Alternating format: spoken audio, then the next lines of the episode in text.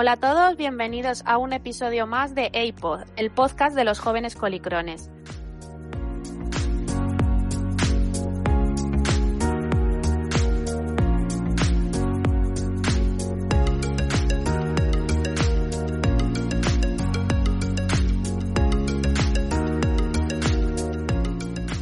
Yo soy Amaranta, coordinadora de jóvenes de ACU Madrid y puede que me conozcáis del anterior programa. En este caso, eh, este mes hemos decidido, ya que se celebra el 8 de marzo, Día de la Mujer, y nosotras eh, en esta asociación por lo menos somos mayoría, eh, hoy os traemos una charla algo femenina.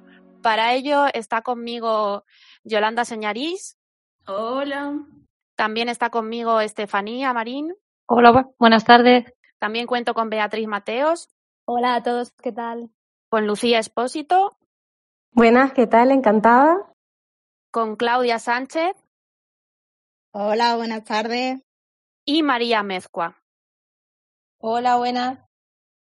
Todas ellas son coordinadoras de jóvenes de sus respectivas ACUS y hoy venimos un poco a hablar de, lo que significa para nosotras ser mujer y tener una enfermedad inflamatoria intestinal. Así que os abro debate. Según un estudio realizado por la Plataforma de Organizaciones de Pacientes, presidida por una mujer, Karina Escobar, las mujeres tardamos, seis, tardamos de media seis años en obtener un diagnóstico cuando para los hombres es chan, chan, chan, chan, chan, la mitad de tiempo. Y con esto se abre la veda. Opiniones. Eh, pues bueno, eh, me presento primero, ¿no? Soy Bea Mateo, soy coordinadora de Acuvalencia. Tengo 26 años y yo me dedico a, soy bióloga, me dedico a investigar el Crohn y la colitis ulcerosa. Y respecto a esto, eh, yo estuve buscando información hace muy poquito porque estábamos escribiendo un proyecto científico eh, por el que te daban puntos si en el proyecto eh, incluías la perspectiva de género. Y, y, la verdad que ninguno del grupo de investigación sabíamos nada al respecto de perspectiva de género en enfermedad inflamatoria intestinal. Sabemos que el Crohn y la colitis afecta igual a hombres y a mujeres, pero no se sabe más allá. Entonces yo dije, bueno, pues voy a investigar un poquito a ver qué hay por aquí. Y vi todo, todo esto de, del tema del diagnóstico, porque no es solo que afecte de la misma manera a hombres a mujeres, es que las mujeres tenemos tendencia, eh, por, nuestra educación, por, eh, temas sociales, eh, a ser, tenemos un rol de cuidadoras. Entonces, tendemos mucho a cuidar a nuestra familia, a poner por delante a nuestra familia antes que a nosotros mismos. Entonces, nos cuesta mucho más eh, ir al médico, eh, decir que tenemos ciertos síntomas. Esto retrasa mucho el diagnóstico, hace pues que, prioricemos las necesidades de los demás antes que la de nosotros mismos. Y esto es un problema. Yo coincido bastante con Bea. Aparte, pienso que las mujeres siempre tenemos que estar demostrando lo que valemos y si ven algún símbolo de debilidad lo cogen ya y se lo adjudican para siempre y no se van a olvidar nunca. Podrás haber hecho 100 cosas bien en tu trabajo que como faltes un día por estar mala, ojo, cuidado, que te puede, bueno, te creas hasta la fama y todo. O sea, es impresionante. Sí, yo soy Lucía, eh, reciente coordinadora de ACU Canarias y soy médica residente. Y respecto a este tema, pues súper de acuerdo con mis compañeras. Además, incluso en otras enfermedades se ha demostrado que los síntomas, digamos, clave para, para por lo menos iniciar un estudio diagnóstico son diferentes entre hombres y mujeres. Sin embargo, en la carrera se estudian eh, los más característicos de los hombres porque simplemente no se ha investigado suficiente eh, cómo se expresan estas enfermedades en las mujeres. Por lo tanto, es lógico que se, que se infradiagnostique o incluso que se retrase el diagnóstico, que es lo que, lo que hablaba Amaranta, ¿no? Así que tiene todo el sentido del mundo. Si no investigamos en este sentido, tampoco, tampoco podemos diagnosticarlo a tiempo. Hablamos y, también Yoli mencionaba que, las mujeres al final en la sociedad estamos más juzgadas. Entonces yo os pregunto, nosotras que además tenemos una, una patología, sea la colitis o sea el Crohn, ¿Nos afecta esto más que a, a nuestros compañeros hombres? Y para esto, yo, sab... yo soy la presentadora que hace chistes. Eh, voy a decir una cosa y a la de tres me decís todas a la vez si sí o si no.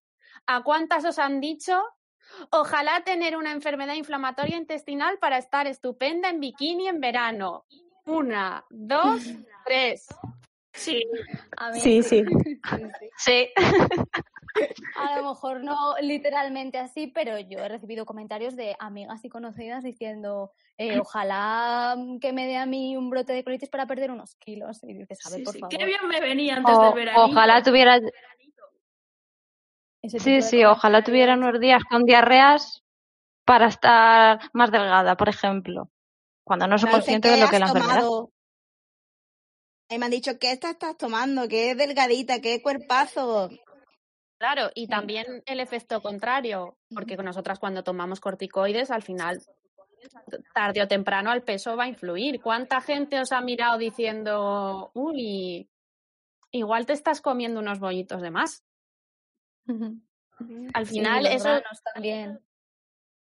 Al final sí que vosotros creéis que nuestros compañeros que son hombres tienen este problema, tendrán bien ellos otros, pero, pero ¿por qué creéis que, que ocurre Claro que que nos dan estos comentarios? A ver, yo creo que desde siempre en la sociedad las mujeres han sido mm, demasiado observadas y en cuanto al físico, pues solo hay que encender la televisión y ver qué tipo de cuerpos están aceptados por la sociedad. Estefanía, nos comentabas algo. Sí, que digo que, por ejemplo, los hombres son más como más pasotas, pero la mujer miramos más la estética. Entonces, eh, sí es verdad que, como dice Jolie, estamos más en el punto de mirar la sociedad cuando, por ejemplo, tenemos efectos secundarios con, con cierta medicación. María, Yo lo que pienso es que muchas veces los hombres, como hasta el tema de ir al baño, lo ven una cosa muy normal, lo hablan entre ellos, si tienen que ir corriendo, pues nada, se ríen, jaja, no pasa nada, pero tú tienes que ir al baño y te mueres de la vergüenza nada más que si tienes que, mm, si tienes mucha flatulencia, si se escucha mucho, si huele mal y lo pasas fatal, no, lo siguiente, y lo ves a ellos tan normales y dices tú, por favor, qué normalización y yo no tengo eso. Lucía, creo que ibas a decir algo. Sí, sí, no, lo, lo que decía respecto al cuerpo es que nosotras estamos mucho más juzgadas por la sociedad, ¿no? Se espera de nosotros que nos mantengamos de una forma deseable y, y no tiene por qué ser así, obviamente, ¿no?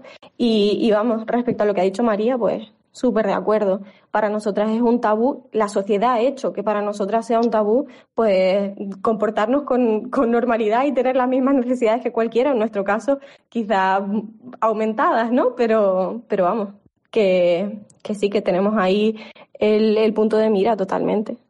Beatriz, creo que tú también querías intervenir. Sí, es que eh, yo estaba pensando mucho en lo que ha dicho María, que ya solo la, sintoma- la sintomatología de nuestra enfermedad, ya, en- en- ya solo en el hecho de hablar de ella, creo que para los hombres es mucho más sencillo que para las mujeres, porque hay mucho tabú, el ir al baño, ya solo que te suene la tripa. A nosotros nos da mucha, a mí me da muchísima vergüenza cuando me suena un montón la tripa, está todo el mundo en silencio, parece que tienes que dar explicaciones. Y creo que los hombres no tienen tanto ese problema, también por la manera en la que a lo mejor naturalizan más cosas que para nosotras, que también deberían ser completamente naturales, pues no, no, no las vemos como tal, no las, no las aceptamos como tal. O, o- o la sociedad no nos deja aceptarlas como tal. Bueno, aquí voy a hacer el inciso del el, el pequeño chiste que yo conté como anécdota en el anterior EIPOD. Yo, yo viví en una residencia de estudiantes y en la época de las novatadas, el, prim- el primer y el segundo día cuando llegué, un chico que era, era veterano en aquel momento, bastante machista, nos dijo que sepan ustedes que yo considero que las mujeres son seres perfectos que nunca utilizan el baño. Y yo dije, ay amigo, lo que te va a sorprender la vida. Está apañado. Tanto. Jolie. Nada, digo que, que total, si es que nosotros estamos hechas para ser princesitas y como hablemos de al- algún tema que no se pueda tocar, ya es, vamos. O sea, que, que yo me pueda expresar con libertad, a mí me han llamado la atención por decir cagar. ¿Qué pasa? ¿Que, que la gente no caga? Pero oye, lo dice un amigo mío y da igual, porque, bueno, ¿qué más da? Pero tú tienes que controlar esa boquita, mujer. Eh, mencionaba también Lucía que aunque hay síntomas que son quizá más específicos de, mujeres y en otros casos de hombres, en la carrera se estudia todo de una manera general. ¿Vosotras como pacientes creéis que, que se vive eso? Porque sí que, bueno, es cierto que Acuespaña tiene unas jornadas de jóvenes y siempre ha sido un tema de conversación, quizá cuando nos quedamos solas, ¿no? Que te afecta la menstruación, que te ha afectado cierta medicación. eh, y luego verdaderamente en consulta tú preguntas y no hay no hay apenas información sobre, sobre el tema. Entonces, no sé si vosotras queréis decir algo, os ha afectado de alguna manera particular o, o, o queréis opinar así directamente. Así sin Pues yo desconozco realmente si existen ese tipo de cosas. A mí lo único que me dijeron cuando me diagnosticaron con 20 años es, si quieres quedarte embarazada, tienes que avisar. Y yo en ese momento digo, ¿pero por qué? Y me dice, no tienes ninguna pregunta si te puedes quedar embarazada, si no. Y yo la verdad es que en estos momentos no estoy pensando en, en nada de eso, pero es la única cosa que me dejaron clara desde el principio, que si yo me quería quedar embarazada tenía que mm, consultarlo con mi médico. Ya está. Sí, total. Mm, yo tampoco he recibido ningún otro consejo salvo, salvo el que decía Bea, ¿no? El, el que en caso de nosotras quedarnos embarazadas sería un embarazo de riesgo, por lo tanto requeriría un seguimiento hospitalario. Pero, pero vamos, respecto a la menstruación, yo creo mm, que a casi todas las mujeres o a muchas mujeres les, les da sintomatología digestiva, digamos. Si tienes una enfermedad inflamatoria intestinal, pues entonces agárrate, ¿no? eh, es lógico pensar que, que se agrava, que se acentúa. Pero, pero vamos, de esto, lo que, lo que dices, Amaranta, hablamos entre nosotras, pero en general no se habla. Mm, Yo cuando me dio el brote y vinieron al hospital y tal, lo primero que me dijeron, pues bueno, si tienes alguna duda acerca de la fertilidad de quedarte embarazada, que yo dije, mira, es que a mí no me interesa ahora mismo saber eso, digo, yo solo quiero saber si puedo empezar a hacer mi vida. Una vez que pase eso, ya después iré viendo. Pero lo único que le interesaba a ellos, en plan por ser mujer, era como, ¿te vas a quedar embarazada ya? Y yo, hombre, pues ahora mismo no está en mi plan meterme en eso, por favor. Y es lo único que te decían así, que hacían más hincapié. No sé, a lo mejor preferiría que me hubieran dicho cosas más normales, más generales, y luego si tenía yo dudas, pues ya, que me dijeran. Esto fue un tema que surgió también en el podcast de sexualidad y aquí voy a decir la gran palabra con M, machismo. Igual nos acaban de dejar de escuchar siete personas, no pasa nada. Eh, hay un corte machista en esta insistencia que vivimos en consulta de que la sexualidad parece que solo existe en la medida en la que tú puedes fabricar otro ser humano y vas a ser madre. No, yo iba a, decir respecto al anterior que yo con mi médico no he hablado de esos temas, yo solo que con la enfermedad se me cambia el carácter, se me cambió y el tema de la menstruación yo no he hablado con la mm, mi digestiva, sino con la ginecóloga porque me dan unos dolores muy fuertes y como a muchas nos pasarán, la medicación es no se mojan, entonces como tampoco hay investigación, pues te dan lo, lo que es paracetamol.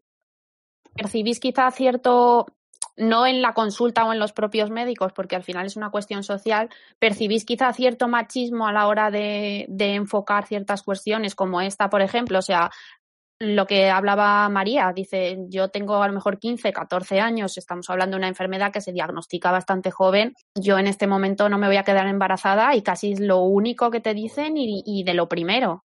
A mí en su momento me impactó porque casi que me daba como ansiedad diciendo, si es que no sé qué voy a estudiar en la universidad, ¿cómo sé si me voy a querer quedar embarazada? Yoli. Sí, yo no, que yo opino, o- es que opino lo mismo. Eh, en mi caso, que me diagnosticaron con 17 años, es verdad que fue también, como, como dice Bea, de las primeras cosas que me dijeron.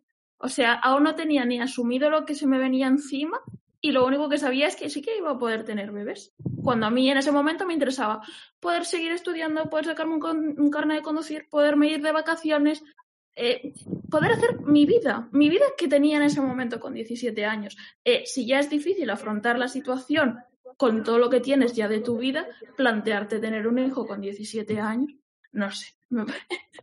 es que me hace gracia, la verdad, porque no te lo paras a pensar hasta que pasa el tiempo y dices, ostras. ¿Y por qué me soltaron a mí esta película de repente? Yo opino que muchas veces se nos da esa información a, a la mujer y en muchas ocasiones eh, al hombre no se da cierta información y muchas veces realmente no saben si el día de mañana con esta enfermedad, porque hay muchas personas, de hecho chicos recientemente que me lo han preguntado si con esta enfermedad pueden ser padres. Igual que se le informa de ciertas cosas a nosotros, a ellos hay que darles también una educación en este sentido. Aquí voy a señalar yo que el machismo, digamos, funciona, funciona para todos los sexos. A nosotras se nos marca un rol y como a ellos se les presume otro, no se les da una información que les corresponde por derecho, porque Igual que yo puedo tener mucho instinto maternal, un hombre puede tener mucho instinto paternal y, y no quiere decir nada. Lucía, como profesional médica, danos tu opinión. No, bueno, como profesional y, y, como, y como paciente también, ¿no? Yo lo que pienso es que eh, el primer error está en entender que por ser mujer queremos ser madres. Eso es el primer error. Que probablemente a muchísimas mujeres les interese el tema de la enfermedad inflamatoria intestinal con la fertilidad y con la lactancia y con, muchas cosas, pero no a todas, no se tiene que sobreentender eso. Y cuando lo relacionabas con sexualidad, no, no nuestro, nuestro mundo sexual no va enfocado a, a, tener progenitores siempre, ¿no? Y también es muy importante, que supongo que lo hablaremos más adelante, pero el, y, y ya se ha hablado en otro podcast, pero vamos, que, que también es importante el impacto que puede tener en la sexualidad de la mujer, no solo en la fertilidad. Claro, es que estamos hablando de esto, pero bueno, por entroncar un poco, en la última vez que hablamos de sexualidad, es verdad que es un tema que a algunas personas le cuesta, pero estamos hablando de una enfermedad con síntomas digestivos, el útero, los órganos mm, están muy pegados, con lo cual ciertas situaciones de inflamación en brote, mm, a lo mejor en una relación sexual, puede ser incluso doloroso y, y, y, tienes que ver cómo lo sobrellevas con la pareja, con... Bueno, claro, en este caso hablamos a lo mejor de que a lo mejor algo esporádico, pues vas a optar por que no os suceda, pero, pero es lo que estamos hablando. Mm, no hay prácticamente información. ¿No os parece curioso que es algo que si hablas con veteranos de ACU se lleva hablando entre nosotras durante muchísimo tiempo y pasa el tiempo y sigue sin haber estudios, sigue sin haber artículos, siguen sin poderse enfocar de alguna forma en 2021. Yo creo que son cosas sí, que sí. hace mucha falta, mucha falta que se investigue más en, en ese aspecto, en la perspectiva de género, que se sepa cuáles son las diferencias reales entre hombres y mujeres no solo en el diagnóstico, sino en la evolución de la enfermedad y cuáles son las necesidades, porque seguro que son diferentes. Hablando de la sexualidad, por ejemplo, eh, tras la cirugía hay veces que ocurren adherencias y eso hace que a lo mejor la penetración sea dolorosa. Todas esas cosas se hablan muy poco y yo creo que también es relevante y hay que, y hay que hablarlo y hay que visibilizarlo. Claro, estamos hablando de que, de que hay que visibilizar y hemos, hemos nombrado también la cuestión de que las mujeres estamos más juzgadas. Yo ahora os pregunto, ¿vosotras habéis vivido el hecho de, de lo que comentaba Yoli, que tú tienes que faltar al trabajo o no tienes la misma energía?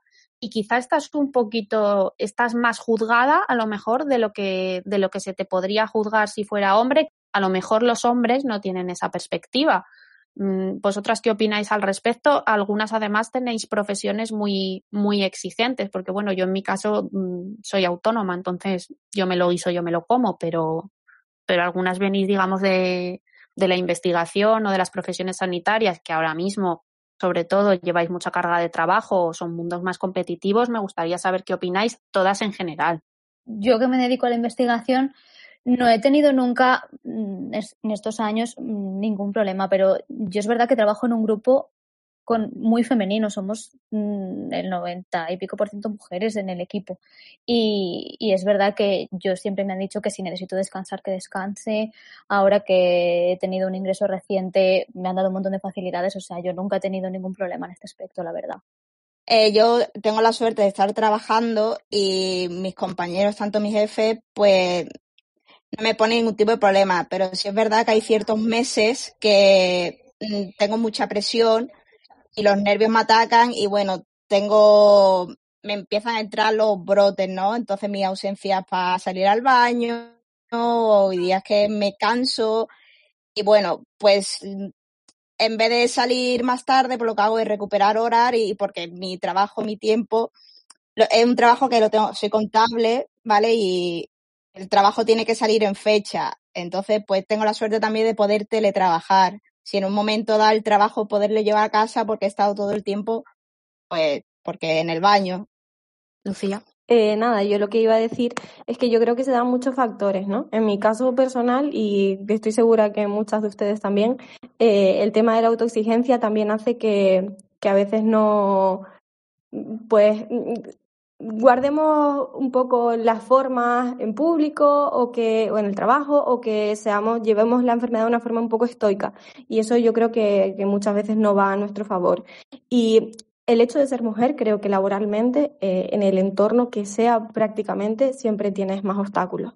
Entonces mm, pues un poco se, se dan las dos cosas no y, creo que, que sí que afecta que lo tengamos más difícil pero pero porque en general es más difícil. Y si tienes una enfermedad, siempre va a sumar puntos, ¿no? Y si tienes una discapacidad, pues va a sumar puntos. La verdad que cuando me tienen que dar el tratamiento, lo que sea, y justo ese día estoy trabajando, la verdad que no me ponen pegas para nada. O si, por ejemplo, ese día voy a tener que trabajar por la tarde porque muchas veces incluso salgo muy cansada del tratamiento y la verdad que yo no he tenido ningún problema con eso y todo el mundo en el ámbito sanitario al saber de qué va la enfermedad, pues la verdad que te abren muchas posibilidades y muchas puertas. Yoli. Que nada, que eso, respeto un poco lo que estabais comentando. También es verdad que, bueno, antes soné un poco brusca, porque obviamente también depende de, de las personas con las que trabajas, independientemente de su género, eh, sino de, de, su empatía, del saber eh, eh, empatizar con la persona que tiene al lado. Porque da igual ser hombre o mujer en ese aspecto, si no sabes tratar con las personas, ahí el género va a ser indiferente. Pero sí que es verdad que las mujeres en un ámbito laboral siempre vamos un paso por detrás por la sociedad en la que vivimos y eh, que tengamos una enfermedad, en este caso eh, crónica, que nos incapacita muchas veces, hace que un paso a lo mejor se convierta en tres y siempre, siempre o la mayoría vamos a estar por detrás, porque pues por desgracia vivimos en una sociedad así y, y, y las cosas pues tendrían que cambiar, pero bueno, poco a poco supongo que totalmente de acuerdo. Si, si eres mujer y además vivimos en una sociedad inadaptada a nuestras necesidades y nuestras condiciones como, como pacientes y, muchos de nosotros discapacitados, pues mm, más aún, ¿no? Más dificultades todavía. Y respecto a lo que dijo María, de que ella en su, en su entorno, al, al tener compañeros que también son sanitarios, etcétera, pues que había tenido facilidades, yo la verdad que mm, ahora mismo doy las gracias a mis compañeros por cubrirme eh, encima ahora, en, momentos de pandemia, eh, en, todo lo que he necesitado han, estado ahí, la verdad. Pero, pero sí es verdad, y, ustedes me dirán si sus experiencias han sido similares, eh, en, la, en la carrera, vamos a ver, mis profesores eran médicos y, y conocían la enfermedad y, ningún tipo de, facilidad al respecto. O sea, todo complicaciones. Eso me pasó a mí en la carrera igual que siendo médico y enfermera. Era como, no, no, pero tú recupera la hora y tráeme el justificante y si tienes que ir al baño en pleno examen es que te tengo que acompañar. Y yo, hombre, que me tengas que acompañar al baño siendo médico o enfermera, manda narices. Y no era ninguna facilidad en la carrera, que eso me chocaba mucho, que yo decía, como esto sea igual cuando vaya a trabajar, va a ser una locura. Pero al, al final fue todo lo contrario. Aquí os voy a, os voy a preguntar otra cosa también dentro de esto.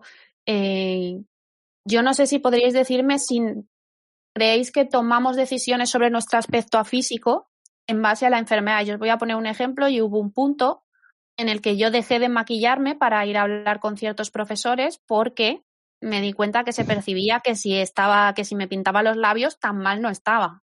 Lucía está poniendo cara de que quiere hablar ya. Sí, sí, sí, totalmente. Mira, yo cuando estoy en el, bueno, esto es una anécdota realmente, yo trabajo en el mismo hospital en el que me dan el tratamiento y yo procuro que el día que me dan el tratamiento ir con ropa pues un poco más desarreglada, a lo mejor en chándal para ir cómoda, por supuesto voy sin maquillar para que se sepa que, que, que no estoy faltando a mi trabajo, ¿no? Que estoy allí porque porque estoy enferma y porque necesito darme un tratamiento, ¿no? Eh, y es, es, muy triste, la verdad. Es muy triste que, que sea así, pero, pero es así. Yoli, ¿qué nos quieres contar sobre jugar a la buena enferma? Nada, que en este caso yo creo que hay que darle la importancia y dar la visibilidad que se merece a las discapacidades orgánicas que no se conocen. Y hay personas que tienen discapacidades físicas que se ven a simple vista y en nuestro caso no es así. Y por no ver algo no tienes que decir que no existe, porque es por esa regla de tres eh, hay mucha gente que mm, podría cuestionarse en muchas religiones, pero siguen siendo creyentes. Y si tú crees en eso y no lo ves, ¿por qué no me vas a creer a mí? ¿Porque voy con maquillada? ¿Porque me he puesto una falda? ¿Y tú qué sabes si a lo mejor antes de ponerme esa falda he tenido que volver a casa a cambiarme? No lo sabes. Y ese es el problema que tenemos mucho de prejuzgar, de, ay, qué, guapa estás, ¿cómo vas a estar enferma? Yo te veo que estás estupenda. El típico no tienes cara de enferma, de tienes súper buena cara. Además, yo no sé si a vosotras os pasa, pero está un poco ese momento de, bueno, porque te encuentres mal, tampoco hace falta que vayas mm, como si vinieras de pedir, eh, pero luego cuando te arreglas te dicen, ah, bueno, pues tan mala no estarás, ¿no? Porque si te pintas. Eh, Claudia, no sé qué opinas tú sobre esto.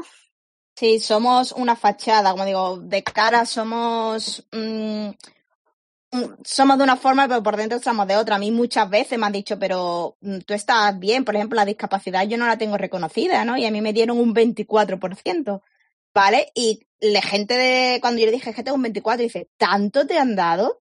Dice, si yo te veo estupenda, digo, mm, pues no, yo tengo una enfermedad crónica y yo no, aunque yo intente llevarlo bien porque los que me conocen saben que soy una persona muy positiva y tiro para adelante, una cosa es eso y otra es como yo esté. Entonces, pues, Mm, no, no estoy de acuerdo. ¿En qué medida creéis que nos afecta más por ser mujer que a lo mejor a nuestros compañeros, que obviamente también se les juzga por el aspecto, pero quizá, quizá los hombres pueden permitirse ese, ese poquito más de desarreglo o de, o de, o de eso, de ir en chándal, por ejemplo? Vea. Yo creo que yo creo que tendemos mucho, y ya se ha hablado aquí, eso a la autoexigencia, al estar bien, a que no se note, al llegar a absolutamente todo eh, y, conseguirlo todo y, no estar ni un escalón por debajo de nadie. Em, y, creo que, que, sí que hay diferencias. Y hablando del tema de la discapacidad, a mí me han llegado a recomendar que el día que vaya al tribunal eh, para valorar la discapacidad, que vaya sin maquillar, sin arreglar, con el pelo sucio, para aparentar cuanto más enferma mejor. Y eso es muy triste, es muy triste. ¿Y no creéis que si fuéramos hombres no se pondría tanto en duda cuando decimos que estamos bien o cuando decimos que estamos mal? ¿No creemos, o sea, no creen ustedes que por ser mujeres se nos, se nos pone un poquito en duda o se pone más en valor eh, nuestra estética, nuestra apariencia. Hombre, eh, sin duda. Esto voy a comentar yo de todas las cosas que se hacen en acompañamiento.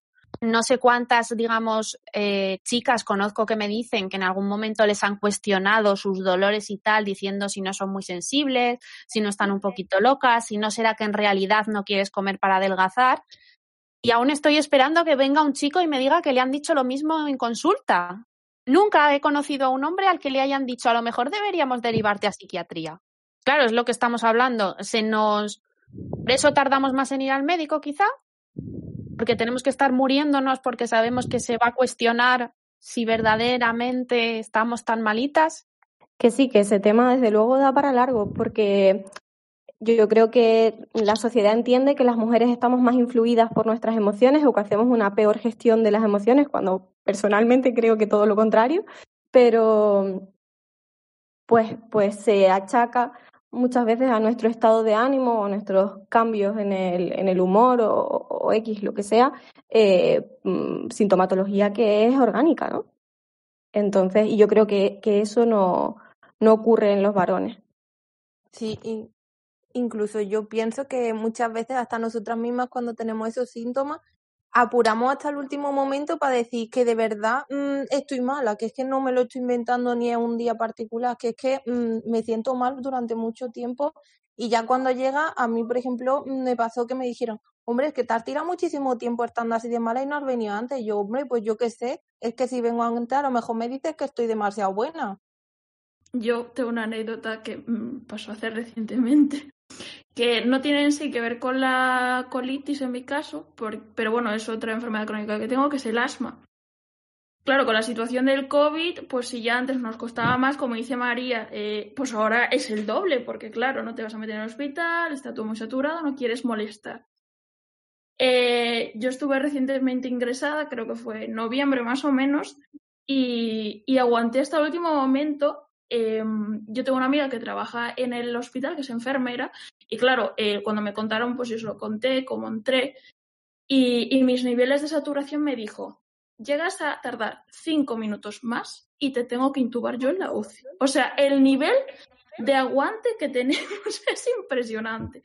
Y, y ya no solo por, porque yo pienso, es mi pensamiento, que las mujeres tenemos pues más fuerza, tanto emocional como física, aguantamos mucho más, sino el hecho de no querer preocupar a los demás por una parte y, y no querer que se nos juzgue. Si, si me acuerdo, la mañana antes de que me empezaran de, de preguntarle a mi pareja, que es un chico, decirle, pero tú crees que estoy tan mal? O, sea, hasta plantearme el decir, ¿se me está viendo mala de verdad como para que me crean? Y no me digan, estás loca, vete para casa, hay una pandemia mundial, no puedes salir. Claro, también estábamos hablando de eso. Nosotros, en algunos casos, un síntoma que tenemos mucho es el dolor al comer. Yo no sé si alguna os ha pasado que te digan, ¿y no será que quieres adelgazar un poco? ¿Tienes problemas con tu imagen? El otro día una chica me contaba, dice, hombre, señora, claro que tengo problemas con mi imagen, he perdido no sé cuántos kilos. Pero es lo que hablábamos en la de sexualidad, tengo problemas con mi imagen yo y todo el que tenga un móvil. Yo últimamente que he adelgazado mucho porque he estado en brote, me han preguntado muchísimo que si de verdad estoy comiendo bien. Y yo estaba harta de decir Claro que como bien, claro que como bien, como igual que siempre, estoy adelgazando porque no me encuentro bien, pero seguro que comes bien, que sí, que sí, que sí. Y es que a mí me desesperaba, de verdad. Te hace sentir, es muy frustrante porque entonces yo me paro a pensar, ¿estoy comiendo bien de verdad? Porque yo ya mm, acababa yo mmm, sugestionándome a mí misma, digo, ¿estaré comiendo menos? Evidentemente no, era la colitis. Eh, nada, pues yo quería hacer un apunte porque aquí donde las ves, mis compañeras que no las conocéis en persona, pues son unos pibones aquí impresionantes, pues bueno, yo soy más curvilínea, soy elocuente, pero curvilínea y divina. Y claro, eh, en el caso de las mujeres que ya son delgadas de por sí, cuando adelgazan, pues se les nota mucho más. Y a ellas sí que se les preocupa, oye, no tendrás un trastorno alimenticio, seguro que no tienes problemas. En el caso de las chicas que estamos más gorditas es, ay, qué bien te está viniendo esto, es que estás estupenda ahora, es que antes, madre mía, ¿eh? Ay, te podrás quejar. Oye, tío, eh, tampoco te pases, ¿sabes? No es, no es saludable adelgazar 30 kilos de golpe. Yo soy una chica que soy grande. Cuando me ingresó la primera vez adelgacé 22 kilos y daba grima, grima, daba mucha grima. Pero para la sociedad yo estaba estupenda, está estupenda. Sí que hablamos mucho eso de, de, esa perfección y del doble, el doble estándar. ¿Adelgazas mucho? Uy, es que estás enferma. Eh, ¿Adelgazas pero estás gorda? ¡Oh, qué maravilla es todo! Eh, hablábamos de que estamos muy juzgadas, pero también quería hablaros de un tema de representación. Y aquí viene la pregunta por la cual me echarán de esta asociación. Nosotras estamos dentro de, ACU, obviamente, este es un podcast de los hecho por iniciativa de los coordinadores de, de ACU España. Entonces, ¿vosotras dirías que, diríais que estamos lo suficientemente representadas? Aquí voy a hacer un inciso. Ahora mismo en la junta directiva hay eh, cuatro mujeres, pero en la anterior solamente había un, dos. Eh, a ver, yo ya no solo en la asociación, sino a nivel general, incluso esto lo estuve hablando el otro día con alguna de mis profesoras. Eh, desde pequeños siempre hemos estudiado gente famosa, hombres, masculinos, siempre. Tú conoces quién inventó eh, la bombilla, sabes que fue un hombre. Tú conoces escritores famosos y son todos hombres. O sea, a nivel social, las mujeres estamos en un marco aparte. ¿Sabrías decirme perfectamente no sé cuántos autores famosos o no sé cuántas, en el caso de la ciencia, eh, hombres científicos famosos premio Nobel y mujeres, ¿a quién conocen? Marie Curie. Es que no conocen a nadie más. Y hay una cantidad de mujeres que han hecho cosas impresionantes y no se les da el valor, no se les conoce. Y bueno, en el caso asociativo, pues, pues bueno, pues totalmente de acuerdo. ¿Qué decir? Yo creo que cabe destacar también eh, NACU. La gran mayoría de presidentes de, de, de las ACUs eh, nacionales son hombres, pero los, las coordinadoras, los coordinadores de jóvenes somos la gran mayoría mujeres. Eso es curioso y creo que pasa en muchos ámbitos eh, a nivel laboral también que las mujeres estamos en empezamos muy fuerte y luego a medida que vamos avanzando en nuestra vida a lo mejor vamos apartando estas cosas eh, probablemente por la maternidad por la carga familiar y todas estas cosas Sí, un poco en el mismo sentido que, que Bea, ¿no? Realmente, bueno, yo en mi caso, Acu Canarias, la presidenta es una mujer pero, pero sí que es cierto que, que nuestra implicación es eh, igual o, vamos, igual que la de los hombres. Sin embargo, creo que eh, como en todo tenemos obstáculos en el camino que realmente eh, como decíamos antes, ese enfoque y ese rol que tenemos hacia el cuidado de la familia, de la casa, de pues de los mayores, de los niños, ¿no? de, de, todo nuestro entorno, hace que igual tengamos menos tiempo para, para tomar pues, puestos de responsabilidad o puestos de poder, lo cual mm, pues no debería ser así y quizás juegan también un poco que, nosotros, que nosotras mismas nos creamos que podamos ejercer esos puestos de autoridad, porque al final mm, es lo que estábamos hablando. Nosotras somos la mayoría mujeres, pero la realidad es que la, cuando vamos a una asamblea de Acu España, la mayoría de presidentes son hombres, la mayoría de cargos de peso en la junta directiva también son hombres, y aunque ha habido mujeres, creo, en el origen, lo llevan siendo bastante tiempo. Entonces, quizá nosotras también deberíamos creernos un poco más que podemos ejercer ese rol. Yo estoy totalmente de acuerdo con lo que habéis dicho de que al final la mujer acaba tomando el papel de cuidadora principal, pues de uno o de otro, y al final, pues a lo largo del tiempo, pues el hombre es más fácil que diga, me voy a desprender un poco más de mis funciones y se las encargo a ella, que total, ella está más puesta en eso, que es que siempre nos pasa, ¿no? Pero además es que opino que en en las asociaciones siempre hay un presidente o en la mayoría hay un presidente, pero en verdad está rodeado de muchas mujeres que son las que le dicen ve por aquí o ve por allí. Y al final él da las decisiones, pero mm, lleva un gran respaldo de mujeres que son las que le aconsejan de verdad por dónde tiene que tirar. Que eso muchas veces no se ve, pero es que detrás de cada hombre, como dicen, siempre hay una gran mujer o varias. Pero nunca estás delante, Jolly. Nada, que siguiendo lo que decía María, yo no sé si la gente que oyó el, el primer podcast que hicimos, que sobre el voluntariado, eh, nuestras ACOS al fin y al cabo están formadas por, por voluntarios y voluntarias. Y la mayoría de, las, de los voluntarios a nivel general siempre son, o sea, son mujeres. Y, es, y, y claro, es curioso, ¿no? O sea, somos mayoría, pero aún así no somos la cara visible, siendo mayoría. Porque puede haber cinco mujeres y un hombre que la cara visible va a ser el hombre. Quizás aquí también convendría señalar que, bueno, ahora mismo, dentro de lo que cabe, tenemos un poco la suerte, ¿no?, de que la presidenta de la plataforma de organizaciones de pacientes es, eh, es una mujer, es Karina Escobar, con un, una directora gerente que se llama María, que también es mujer, y que además viene de ACU. Entonces, no sé, ¿qué opináis? Quizás nuestro futuro debería ser The Future is Female o pero sin excluir, desde luego. Vea. Yo es que soy muy fan de Karina, me encanta. Me parece que lo hace genial y me encanta que haya esa representación femenina eh, y además que también eh, lucha por, por la visibilidad y, y, y las diferencias de género en las enfermedades crónicas sí que es cierto que es una suerte poder contar con el ejemplo de Karina, ¿no? Por lo menos que uno de los pocos, que tengamos algún referente, como dice Jolin, que no, que no estemos un poco nadando aquí sin ver, sin ver la costa. Es una suerte tener referentes como Karina.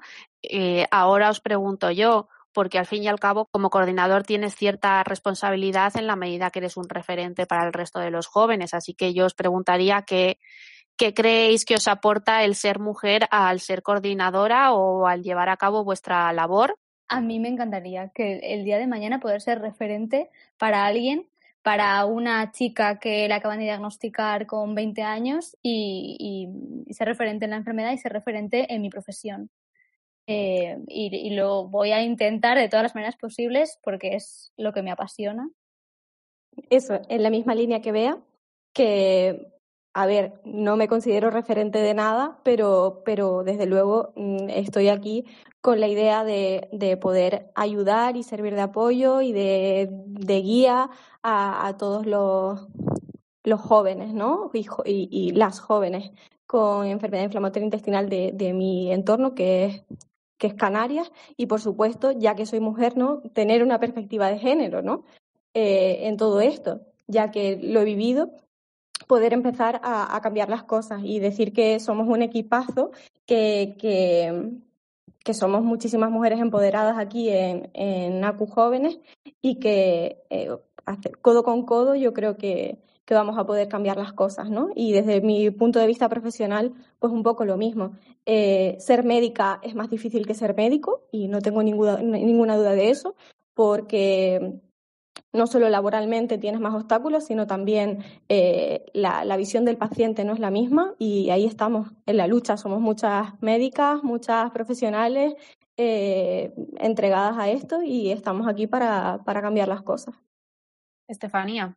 Bueno, pues yo estoy de acuerdo mucho con mis compañeras Bea y, y Lucía, sobre todo en lo último, pero también quiero decir que cuando tenemos una paciente joven y es mujer y muchas veces tiene un, un doctor, eh, hay ciertos temas que no nos toca y nosotras creo que somos un gran apoyo en ciertos, eh, ciertos temas, por ejemplo, con, con el tema de la menstruación. Creo que no se habla de una forma tan directa eh, con, su, con su doctor o en otros ámbitos que a lo mejor eh, necesitan de esa información y nosotros le podemos aportar mucho más o de nuestra misma experiencia o aportarle cierta información.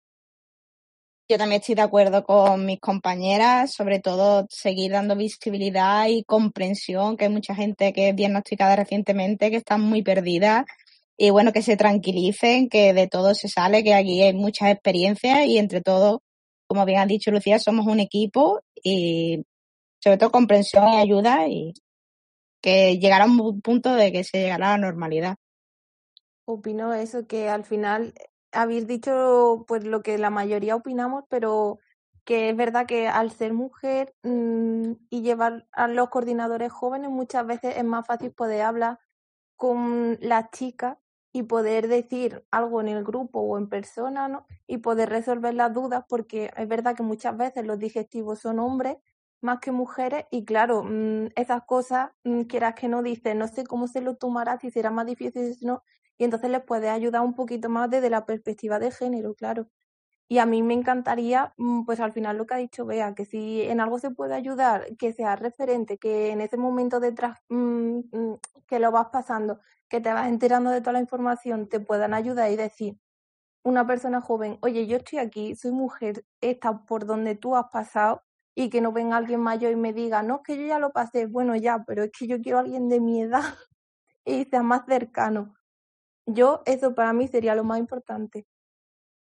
Nada, eh, simplemente decir que aquí somos unas cuantas sanitarias, bueno, María sanitaria y, y Bea está dentro de, del sistema totalmente y tenemos también una responsabilidad de cambiar las cosas desde dentro, eh, por, por eso mismo, porque eh, ya que el enfoque cuando vas a hablar con tu digestivo o con tu digestiva eh, pues no, no hay ningún enfoque dirigido hacia la mujer, ninguna recomendaciones específicas, aunque nuestras condiciones sí son específicas y sí son diferentes, pues yo creo que también tenemos una responsabilidad en ese sentido, ¿no?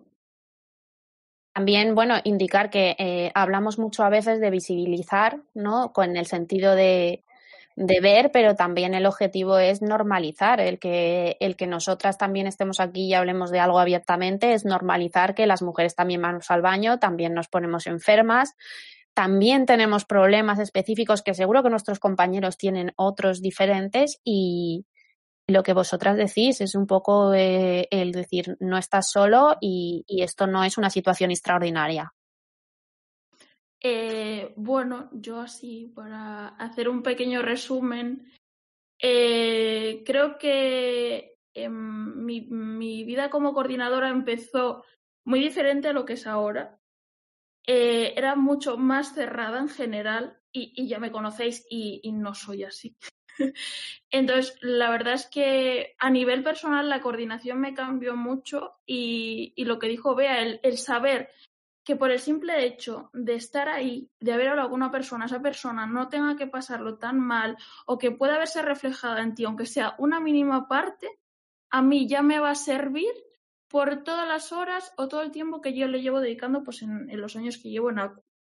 Y después, eh, como ya sabéis, yo soy la coordinadora nacional, es decir, yo gestiono, dirijo, guío, acompaño a todos los coordinadores y coordinadoras. Y no fue una decisión fácil para mí el, el presentarme, porque como bien decís, eh, las mujeres estábamos, estamos muy expuestas en general a, cualquier crítica, más que cualquier hombre. Entonces yo me lo pensé muy mucho y, y con el corazón en la mano, eh, vamos, toco madera, toco lo que sea, puedo decir que es la mejor decisión que he tomado, que delante de mí tengo a las mejores mujeres o de las mejores mujeres que he conocido, que es un orgullo. Form... y Estefanía está llorando, No, pero en serio, es, es un orgullo. Eh, después de, de, haberme rompido mucho la cabeza, de, de, llorar, de decir, no voy a ser capaz, no voy a ser capaz por el, por el simple hecho de, de decir, es que, es, que, es que no van a creer en mí. Por ser mujer, por ser más pequeña que muchas, pero aquí estoy como mujer empoderada y aquí estamos todas. Y pienso que nos estamos haciendo un hueco muy fuerte. Y eh, quiero decir una frase que de una de mis escritoras favoritas, que es Virginia Woolf, representante del feminismo a tope, que dice, si no dices la verdad sobre ti, no puedes contarla sobre otras personas. Y creo que el habernos sincerado eh, con nosotros mismos, eh, asimilando la enfermedad, nos ha hecho mejores a todas, sobre todo en el marco asociativo, y que gracias a eso nosotras estamos ayudando a personas y esperamos que, se, que el día de mañana esas personas puedan hacerlo también. Bueno, totalmente. Totalmente de acuerdo, ha sido un broche precioso. La verdad, eh, hay poco más que añadir. Os doy a todas las gracias por habernos acompañado hoy. Esperamos que los temas que hemos tratado aquí resuenen en, en mucha gente y, que sabe, esperemos que quizás el futuro, el futuro de ACU sea femenino, quizás veamos a la próxima presidenta dentro de unos años aquí y sea lo que sea, esperemos que sigamos avanzando, sigamos abriendo camino para todas las personas que vienen detrás, especialmente en nuestro caso las niñas y las chicas y bueno, poco más que añadir. Muchas gracias a todas.